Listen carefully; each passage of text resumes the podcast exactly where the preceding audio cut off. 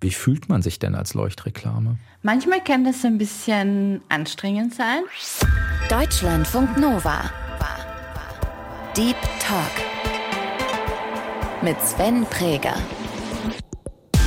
Zu Gast diese Woche ist Jacqueline Scheiber, aka Minusgold, Sozialarbeiterin und Autorin. Es ist nämlich gar nicht so lange her, dass das passiert ist, dass eine gute Freundin zu mir gesagt hat, ich muss jetzt pupsen, du kannst jetzt entweder den Raum verlassen oder sitzen bleiben, aber es wird nicht gut riechen. Und dann haben wir beide gelacht und das war einfach ganz normal so. Ich habe mir immer gedacht, so dünn sein oder normschön sein, das ist so das Freiticket dafür, dass man nicht mit dieser Belastung lebt. Ich stehe nicht jeden Tag auf und finde mich super und ich liebe nicht jedes Röllchen an meinem Körper und dieser Dehnungsstreifen, der nervt mich wirklich, wenn ich ihn sehe. Aber mich stört das das einfach nicht. Also ich habe einfach kein Problem damit, mich verletzlich zu zeigen. Und irgendwie gibt es nichts auf dieser Welt, was jemand zu mir sagen könnte, was ich nicht schon selbst zu mir gesagt habe.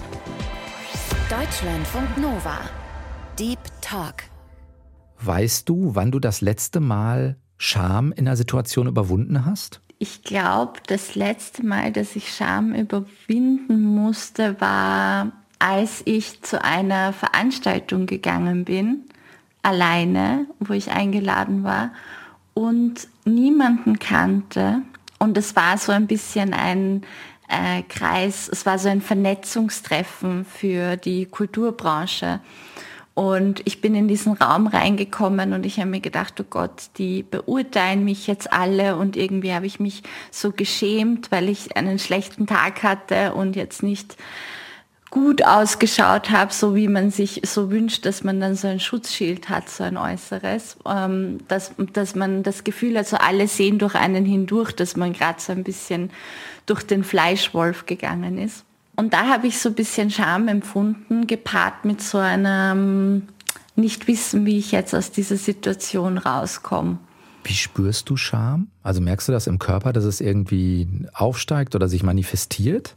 Ich spüre das ganz stark so im Bauch und in, in meiner Körpermitte. Und ich finde, dass wenn man sehr viel über Scham nachdenkt oder sich damit beschäftigt, dann wird einem oder einer das auch immer bewusster, wo, wo sich das auch meldet. Und ich finde es eigentlich ganz schön auch dann zu bemerken, ah, das, da kommt das jetzt auch in dieser Körperregion auf. Was hast du gemacht in der Situation? Also ist es dann ein ich weiß nicht, bewusstes über die Scham drüber weggehen oder sich auch ein Stück bewusst das aushalten und trotzdem in die Situation reingehen? Wie bist du damit umgegangen? Das ist ja so ein bisschen mein Steckenpferd, die Grenzen der Scham auszuloten. Und ich sehe das auch immer als eine Einladung, wenn die sich bei mir meldet oder wenn, wenn Situationen sich auftun, wo ich mir denke, vor ein paar Jahren wäre ich da einfach umgedreht und weggelaufen. Und ich versuche das dann auszuhalten und ich versuche dann sozusagen Alternativen zu finden, wie die Geschichte anders ausgehen kann und wie die Geschichte so ausgehen kann, dass ich mich nicht weniger fühle, als ich mich fühlen muss, weil die Wahrheit ist natürlich, dass fast alle Menschen, die in einen Raum betreten, in dem sie niemanden kennen, Angst haben, beurteilt und verurteilt zu werden. Und ähm, dieser Erfahrungsschatz hilft dann in solchen Momenten, weil dann schaltet sich natürlich auch wieder so ein bisschen ein logisches Denken ein und dann kann ich mich gut regulieren. Aber so die erste halbe Stunde, Stunde ist schon unangenehm. Ist das, weil du gerade sagst, Angst ist, weiß nicht, so Angst ein bisschen die Schwester der Scham oder wie würdest du es abgrenzen auch voneinander? Ich glaube, das ist ein bisschen die Konsequenz daraus. Also ich finde, der, der zweite Bereich, wo wir ja Scham ganz oft kennen, ist, wenn wir Dinge tun, von denen wir denken, dass es kein anderer Mensch macht. Also egal, ob das jetzt in sehr intimen Rahmen ist und man sich das erste Mal vor jemandem auszieht oder wenn man mit Freunden am Sofa sitzt und jemand pupsen muss oder also es sind so Situationen, wo man denkt, so ich bin jetzt der einzige Mensch, dem das passiert und sonst macht das nie jemand. Und ich glaube, die Konsequenz daraus ist dann immer so die Angst, so, ah, wie bewertet mich jetzt die andere Person und welche Folgen hat das für meine Beziehung zu dieser Person? Egal, ob das jetzt eine flüchtige oder eine gefestigte Beziehung ist. Wenn man das so ein bisschen aufdröselt, dann kommt man ja eigentlich drauf, dass es um so ein Bedürfnis geht, einfach anerkannt in einem System sich bewegen zu können. Heißt es, es geht vor allen Dingen auch ein bisschen darum, ja, das auszuhalten tatsächlich. Also zu sagen, ja, wenn ich pupsen muss und da sind Freunde gerade dann, da muss ich halt pupsen. Ja, einerseits es auszuhalten und andererseits Sprache dafür zu finden. Also das sind meine zwei Geheimwaffen, würde ich sagen. Ähm, ich habe das großartig gefunden. Das ist nämlich gar nicht so lange her, dass das passiert ist, dass eine gute Freundin zu mir gesagt hat, ich muss jetzt pupsen, du kannst jetzt entweder den Raum verlassen oder sitzen bleiben, aber es wird nicht gut riechen. Und dann haben wir beide gelacht und das war einfach ganz normal so. Ähm, und das kostet aber total viel Mut, sowas zu sagen. Mhm. Ähm, aber im gleichen Moment entschärft das die Situation halt auch sehr. Und manchmal können wir Situationen nicht mit Worten entschärfen, weil halt die Ebene nicht da ist. Und dann geht es halt, glaube ich, ganz viel darum, dass man Dinge aushält und dass man merkt, dass es einen nicht ums Leben bringt, Dinge auszuhalten. Gibt es bei dir Punkte, vielleicht auch in der Vergangenheit, wo du merkst, da ist es mir mal nicht gelungen, weil ich vielleicht auch ja die Ressourcen gerade gar nicht hatte, das auszuhalten. Also wenn du sagst, das hat jetzt eine halbe Stunde oder eine Stunde auch in dem Raum gedauert, bis es vielleicht weggeht, geringer wird oder so, dann muss ich ja trotzdem die Ressourcen mitbringen, das auch mal eine Stunde auszuhalten. Absolut. Also es gibt ganz oft Situationen, wo ich in irgendeiner Form inadäquat reagiere. Also ich habe auch schon ähm, in unterschiedlichsten Kontexten, in denen ich mich geschämt habe, zu weinen begonnen oder bin dann einfach gegangen oder habe in irgendeiner Form ähm, versucht, zum Beispiel mit Freundin, eine Freundin anzurufen, um mich zu regulieren. Also das klappt nicht immer und ich glaube, das ist auch realistisch, dass das nicht immer klappt. Das heißt auch so ein bisschen Wohlwollen mit sich selbst, ne? Also wenn es mal nicht klappt, ist auch nicht schlimm. Also sich selbst nicht entwerten dann. Ja, total. Und halt auch so ein Stück weit Gelassenheit. Ich glaube, das, worauf wir alle so trainiert sind, ist so eine wahnsinnige Optimierung von allem, was wir tun können. Und je mehr wir versuchen, uns in allen Bereichen zu optimieren, desto größer wird der Abstand zu dem, was eigentlich real möglich ist und was auch Tagesverfassung und und Erfahrungen und Biografie und Einschnitte auch für, eine, für einen Einfluss auf uns haben. Jacqueline Scheiber, aka Minusgold, ist Jahrgang 1993 und lebt in Wien. Was das Pseudonym Minusgold bedeutet, darüber sprechen wir auch gleich noch. Jacqueline schreibt über das, was wir sonst nicht so einfach miteinander besprechen können, also Bodyshaming oder psychische Gesundheit. Sie hat selbst eine bipolare Störung diagnostiziert bekommen Ihr aktuelles Buch heißt Ungeschönt und darin geht sie eben auch der Frage nach, wie wir Scham überwinden können. Da schreibt sie zum Beispiel auf Seite 12, Heute bin ich der Überzeugung, dass die wichtigste Lektion unseres Lebens darin besteht, unangenehme Gefühle auszusitzen. Das schreibt sich so leicht, ne? Wie lange hat dich das gekostet, das so hinzukriegen? uh, also ich würde gar nicht sagen, dass es eine Zeitspanne ist, sondern ich glaube, für mich war es einfach dadurch, dass ich aus meiner Perspektive mit so vielen ähm, Herausforderungen konfrontiert war, unfreiwillig oder mit so vielen Dingen, ähm, so vielen Dingen begegnet sind, die mich so in so Grenzbereiche des Auszuhaltbaren gebracht haben, habe ich halt irgendwann gemerkt, diese ganzen alles wird gut Sprüche und mach doch mal was Positives oder das war einfach nicht real. Und natürlich habe ich dann auch viel Therapie und so gemacht zu bestimmten Themen. Und da ist mir schon immer klarer geworden, dass es total gut möglich zu sagen, es ist jetzt gerade auch einfach blöd und unangenehm und ich fühle mich vielleicht scheiße, aber es löst sich auch wieder ab und es kommt auch wieder ein anderes Gefühl. Ist das etwas, was du eng so mit Körpererfahrung auch verbindest, auch für dich selbst, was so Schamgefühl angeht? Total. Ähm, ich bin ja sozusagen, wie ich es im Buch beschreibe, sehr früh damit konfrontiert worden, also in der Kindheit schon, dass mein Körper nicht norm entsprechend bzw. normschön ist. Ein bisschen absurd, dass sozusagen schon Kinder im Volksschulalter in Kategorien von Schönheit eingeteilt werden, aber das ist die Realität. Und so hat sich das in mir sehr verfestigt, die Gewissheit darüber, dass ich mich schon auch immer ein bisschen entschuldigen und schämen muss für meinen Körper, weil der nicht so richtig ist, wie er ist und weil man eigentlich was daran ändern müsste. Das Absurde ist ja, ich äh, habe jetzt eine sichtbare Geschichte mit einem Körper, der nicht normschön ist. Und dann gibt es aber einfach ganz viele Menschen, die tatsächlich auch den Kriterien entsprechen, die aber genau dieselben Gedanken haben. Weil ich habe mir immer gedacht, so dünn sein oder normschön sein, das ist so das Freiticket dafür, dass man nicht mit dieser Belastung lebt. Und das Traurige ist, dass nicht mal das stimmt, weil sogar die Menschen, die diese Kriterien erfüllen, haben es zwar vielleicht in der Außenwirkung ein bisschen leichter, weil sie äh, weniger oft diskriminiert werden, also deutlich weniger oft diskriminiert werden, aber die Selbstzweifel und die Scham und die Gedanken darüber, ob sie richtig sind oder nicht, betreffen tatsächlich 90 Prozent der Menschen, mit denen ich in meinem Leben je gesprochen habe. Hast du für dich irgendwann noch mal einen Moment festgestellt, wo sich dein Verhältnis zu deinem Körper äh, im inneren Verhältnis zum Positiven gewandelt hat? Absolut.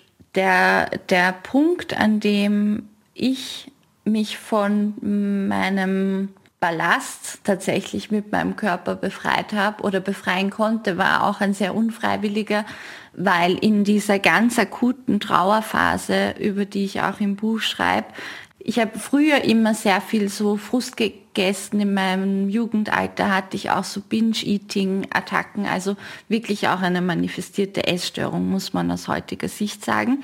Und das hat sich zwar dann schon irgendwann reguliert, aber ich war eher immer so der Typ, wenn ich Kummer habe, dann esse ich viel. Und dann, als mein damaliger Partner verstorben ist, hat sich das total umgedreht und ich habe aufgehört zu essen. Ich habe einfach mit allem aufgehört, was irgendwie Leben anmutet. Und dazu hat einfach auch das Essen gehört. Und habe viel Gewicht verloren.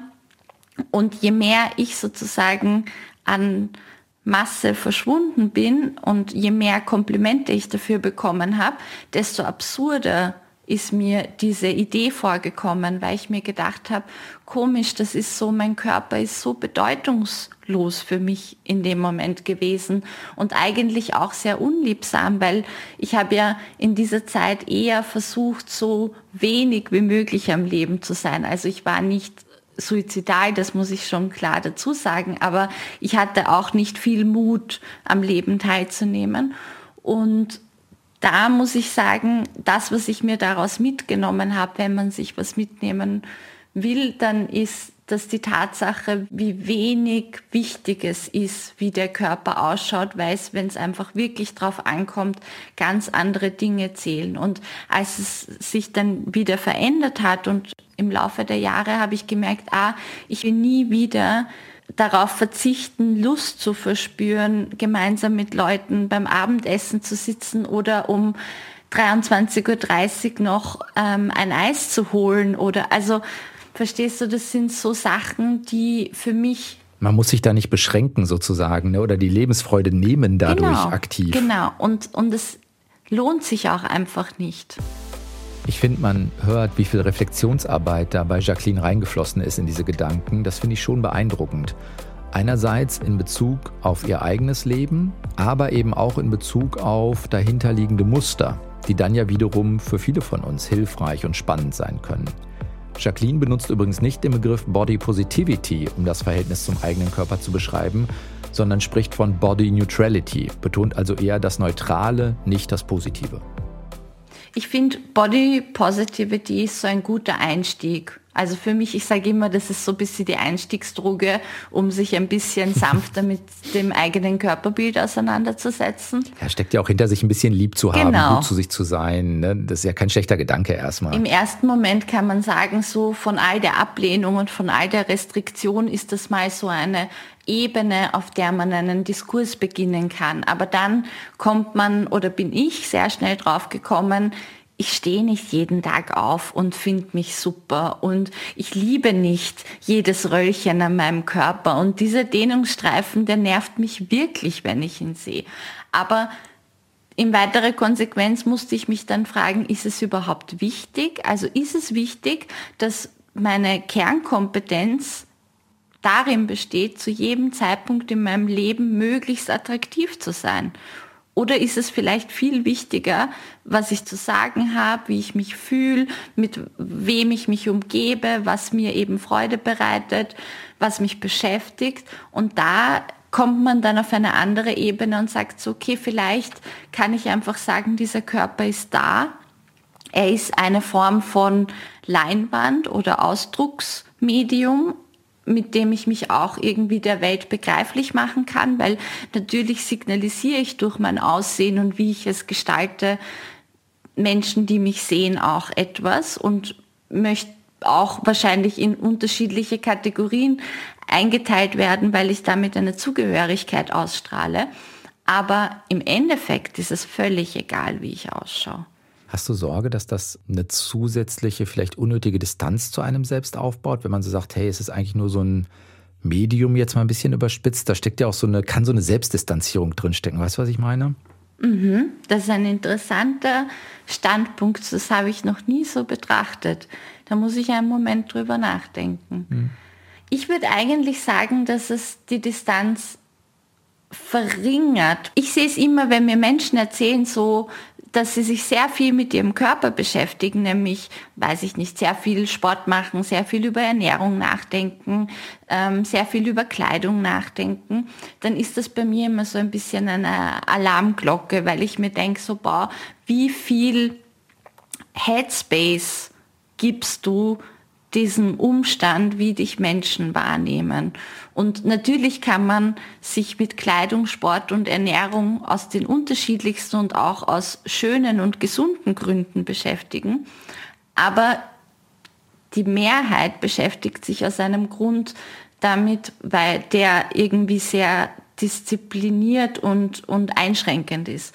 Und ich glaube, wenn man diesen ganzen Headspace verringert, dann kann man eigentlich sich selbst ein bisschen näher kommen. Verstehst du, was ich meine? Dann ist nicht so viel dazwischen.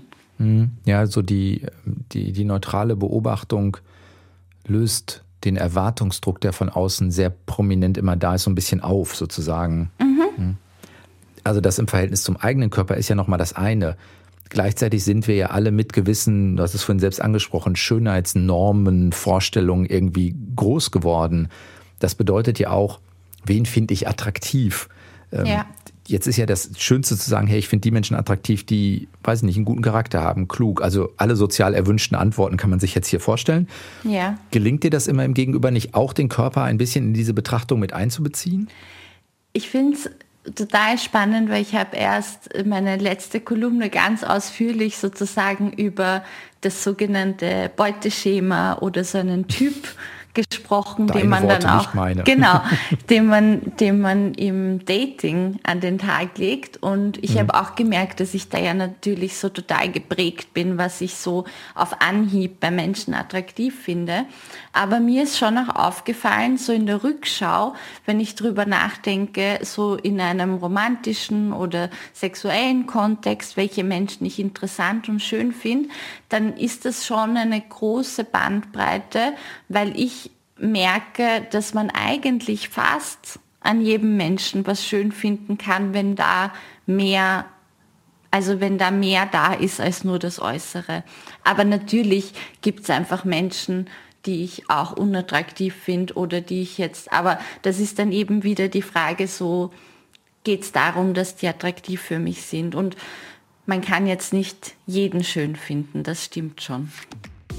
Jacqueline, wir haben für jeden Gast eine kleine Spontanitätsübung äh, immer vorbereitet. Wenn das geht, versuch mal bitte folgende Sätze zu vervollständigen. Okay. Mein Guilty Pleasure ist. Krimiserien. Welche?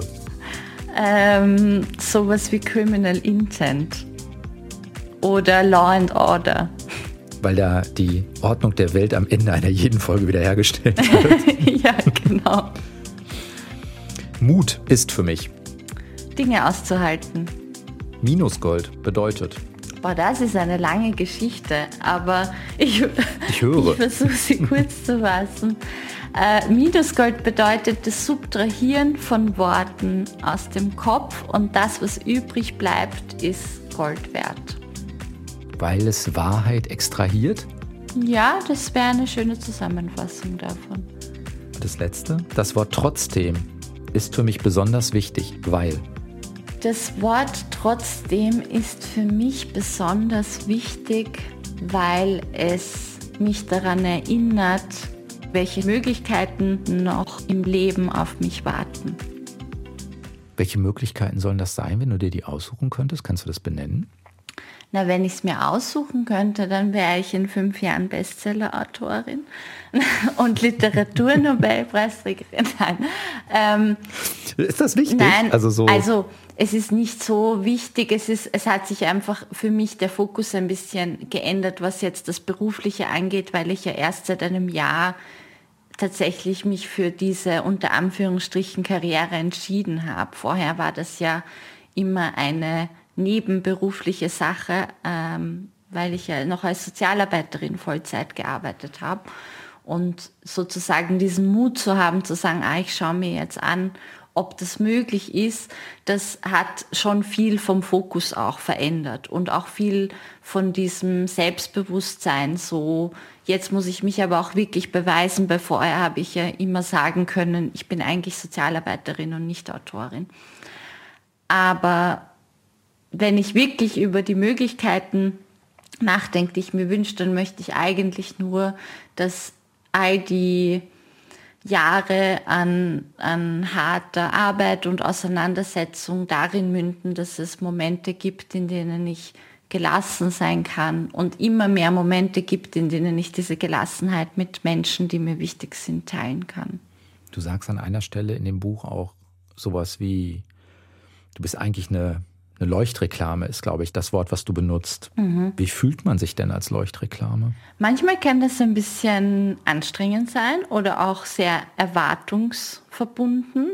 Also ich habe vor allem im letzten Jahr noch mal konkreter gespürt, dass diese Leuchtreklame, die ich oft verkörpere, auch dazu führt, dass sozusagen viele Leute sich in mir gespiegelt sehen und das dann oft gar nicht mehr so viel damit zu tun hat, welche, welchen Slogan ich auf diese Leuchtreklame geschrieben habe, sondern das, was eigentlich die Menschen mitbringen, die davor stehen.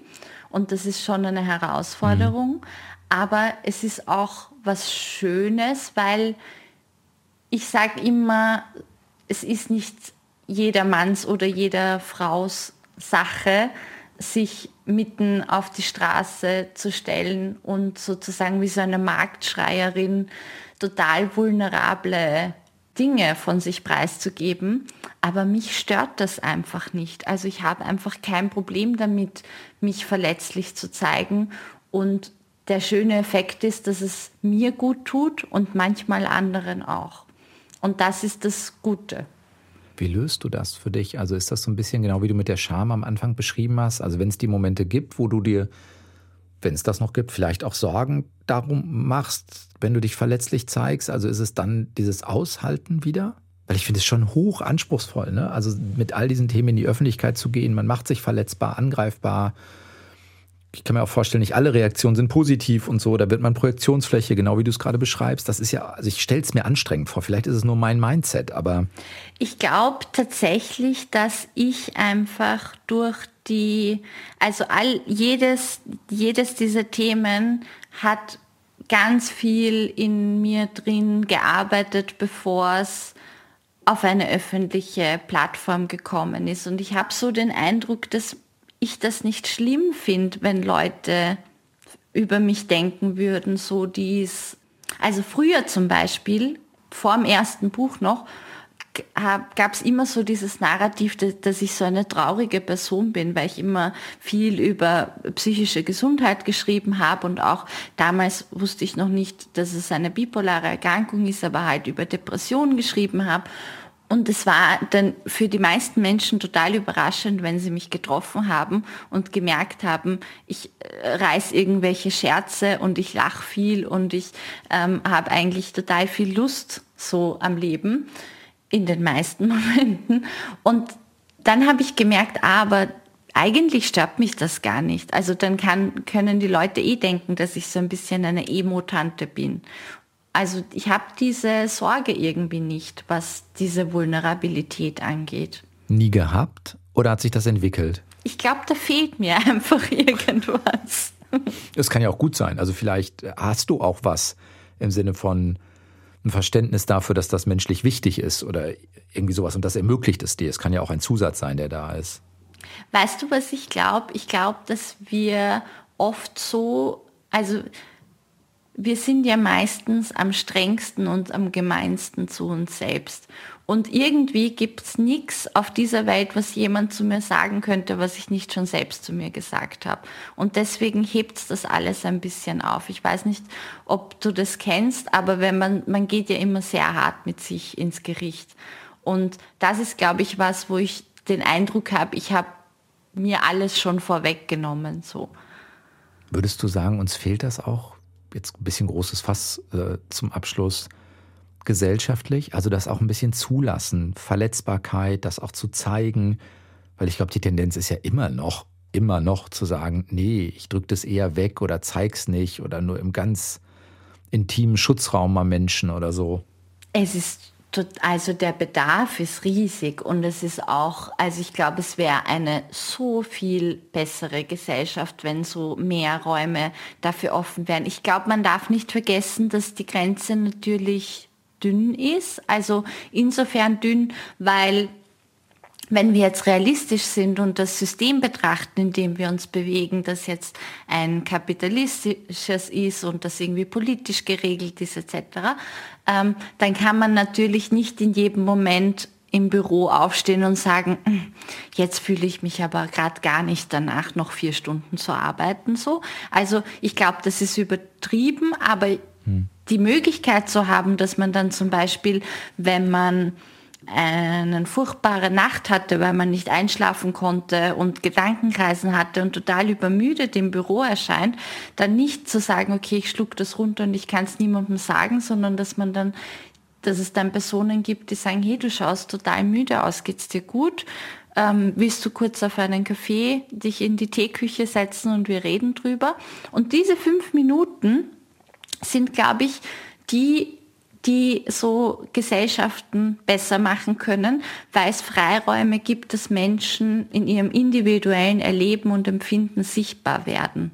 Und Sichtbarkeit ist eigentlich das, was, was die Diversität abbildet und das Spektrum abbildet und im letzten Moment uns dazu vereint, menschlich zu sein. Ja, und dann natürlich auch bedeutet, dass diese wenn diese fünf Minuten stattfinden, trotzdem eigentlich große Veränderungen mhm. es dazu benötigt. Ne? Also Arbeitsverdichtung äh, muss abnehmen, gleichzeitig ähm, die Wahrnehmung des Gegenübers, dass mhm. ich das mhm. überhaupt mal sehe und vielleicht in dem Wissen, dass ich dir oder dass ich dir helfen will und das Gefühl habe, ich helfe dir aber nicht genug, also so einen eigenen Film zusätzlich noch wieder am Laufen habe, plus es emotional zu halten in dem Moment auch. Ja, es, ist, es braucht ganz viel Veränderung. Und ich glaube, also eben, dass dieses Ressourcenthema finde ich ganz schön, dass du das auch immer wieder reinbringst, weil das ist total wichtig natürlich in allen Themenbereichen, die ich da auch anschneide. Die Menschen fragen mich so oft so, wie gehe ich mit einer Person um, die XY? Und das, was ich immer am Anfang sage, ist, als allererstes musst du dir überlegen, was du anzubieten hast, weil das Schlimmste, was man machen kann, einer Person gegenüber, die mit irgendeiner Form von Herausforderung konfrontiert ist, ihr unrealistische Angebote zu machen, weil dann eine Enttäuschung und eine zusätzliche Zurückweisung entsteht. Also ich kann dir nicht versprechen, dass ich dein Problem jetzt gerade löse, ne? aber ich kann sagen, die fünf Minuten nehme ich mir gerade für dich. Genau. Das heißt, ein erster Schritt ist so doppelt. Ne? Also das bei mir selbst wahrnehmen und das mal anerkennen mhm. und gleichzeitig das in anderen zu versuchen zu sehen und vielleicht auch den Mut zu haben, mich selbst anderen zu zeigen. Das sind jetzt schon drei Schritte, ne? aber das sind so erste Schritte, um so eine Veränderung auch zu initiieren. Und ich habe auch immer gedacht, so, ich war teilweise in sehr, sehr brenzligen Arbeitsbereichen der sozialen Arbeit. Also in meinen ehemaligen Arbeitsstellen gab es ähm, Momente, da ist es wirklich um alles oder nichts gegangen und da war kein Platz für eine private Befindlichkeit oder eine private Person. Und ich habe mir immer gedacht, okay, wenn man so zum Beispiel mit Menschen arbeitet, die in Notlagen sind, da muss man immer zurückstecken und immer so. Und das haben ja auch ganz viele Leute im Sozialbereich, dass die dann sagen, so, ich äh, muss 100 Prozent geben. Und jetzt bei meinem letzten Arbeitgeber habe ich zum Beispiel gemerkt, dass das aber möglich ist. Also, dass sogar in einem, in einem Umfeld, wo man tendenziell Verantwortung für andere Menschen und deren Wohlergehen beruflich übernehmen muss, dass dass eigentlich, wenn es jemand vorlebt und jemand die Strukturen dafür bietet, dass man dann trotzdem und sogar viel besser ähm, darin agieren kann. Diese Erinnerung daran nehme ich mir jetzt schon auch mit in den Kontexten, in denen ich mich jetzt bewege. Das ist manchmal ähm, gut und manchmal schlecht, weil ich habe jetzt viel mit, mit der Kulturbranche oder mit der Medienbranche oder mit der Werbung zu tun zum Beispiel. Und dann haben die alle verschiedene Geschwindigkeiten und du kennst das sicher so Redaktionen und dann geht es auch gefühlt um Leben und Tod. Äh, aber ich sage dann immer so, ganz ehrlich, also das ist, wenn das jetzt nicht heute in dieser Minute, also ich habe da so eine ganz große Gelassenheit, weil ich mir denke, ich weiß einfach, wann es wirklich um was geht und ob jetzt dieser Artikel oder diese Kolumne fertig wird oder nicht, davon geht wirklich nicht die Welt unter. Und das führt wahrscheinlich schon dazu, dass Leute manchmal sagen, boah, ich weiß nicht, ob wir die Frau Scheiber nochmal buchen werden, aber ich will einfach nicht mit dieser Haltung durch die Welt gehen, dass alles immer alles oder nichts ist. Sagt Jacqueline Scheiber, hat das Buch geschrieben, ungeschönt und war diese Woche zu Gast im Deep Talk in Deutschlandfunk Nova. Vielen Dank, dass du dir die Zeit genommen hast. Dankeschön für das nette Gespräch. Das war der Deep Talk für diese Woche. Wenn euch das gefällt, was Rail und ich machen, dann lasst uns gerne ein paar Sterne als Bewertung da. Am liebsten natürlich so viele wie geht. Ich bin Sven Preger und wünsche euch noch eine gute Zeit. Bis dann. Ciao. Deutschlandfunk Nova. Deep Talk. Jeden Mittwoch neu. Auf deutschlandfunknova.de und überall, wo es Podcasts gibt. Deine Podcasts.